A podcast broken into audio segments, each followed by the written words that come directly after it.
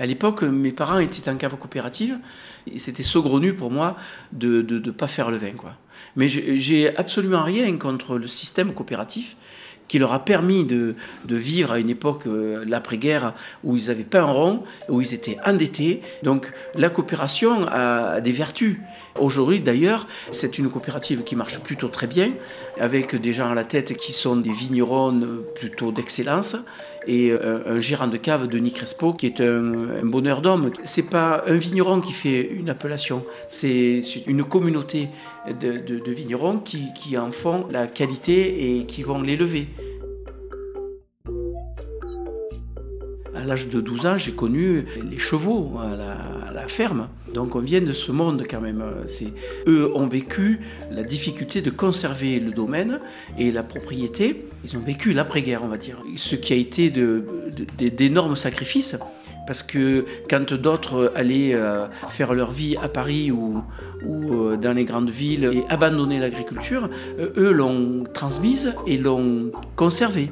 Et c'est bien entendu nous, euh, enfants, qui, en avons euh, les bénéfices parce que euh, aujourd'hui, l'agriculture est plus rémunératrice et nous apporte le confort et, qu'ils n'ont pas eu.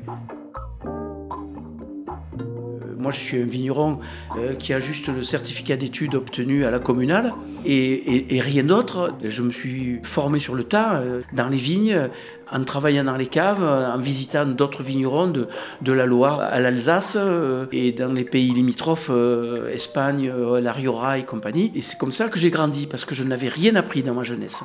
Je dois l'avouer. c'est la passion qui m'a permis de, bien évoluer et, évidemment Marie à côté de moi. Et la chance que j'ai eue, c'est justement de ne pas avoir appris l'énologie et évidemment de ne pas avoir été déformé par des techniques trop envahissantes trop stricte et pénalisante parce que on vous a appris jusqu'où vous pouvez aller et les interdits, eh bien vous mettez du soufre et vous acidifiez et vous filtrez stérile. Voilà, point.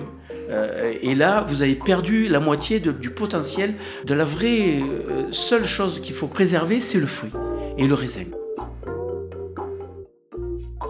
Mais bon, voilà, pourquoi je suis tombé là-dedans C'est parce que c'est grâce à, des gens du Beaujolais aussi, hein, des Max Breton, des Jean Foyard et Marcel Lapierre. Marcel était fédérateur et, nous a conduit un petit peu dans cette, euh, dans cette voie. Et puis quelques Parisiens, euh, pour moi, qui resteront des grands souvenirs, hein, euh, François Morel ou Bernard Pontonnier, des gens qui ont été des précurseurs. Ils ont remis à la mode le bistrot à vin qu'on voit partout en France aujourd'hui. Ce sont ces gens-là. Luc Desrousseaux, qui est aujourd'hui à Arles avec un bistrot, le Gigolin on est tous de la même génération. il y a eu des précurseurs, il y a eu des, euh, comme ça un mouvement autour du vin. Euh, eux étaient euh, du côté du, de l'autre côté du comptoir et, nous on prenait des baffes et ils nous disaient mais putain qu'est-ce qui s'est passé Marcel avec tes vins? Tu les as filtrés quand on les a goûtés dans ta cuve? Et eh ben c'était pas Et du coup ça nous a fait réfléchir. On a accepté la, critique et on est allé plus loin. Je suis foncièrement euh, pour l'exploitation familiale et, artisanale et, c'est une démarche. Aujourd'hui, euh, à 67 ans, je continue à travailler avec mes enfants. Bon, mon père, il a 90, il continue à monter sur un chenillard.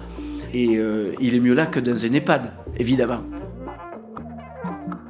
Mon père, jusqu'à l'âge de, euh, encore à l'âge de 45 ans, il me disait, alors j'étais bien sûr, je suis passé en bio, biodynamie, bio, et il me disait, mais il n'a pas fait faillite à 40 ans, il fera faillite à 50.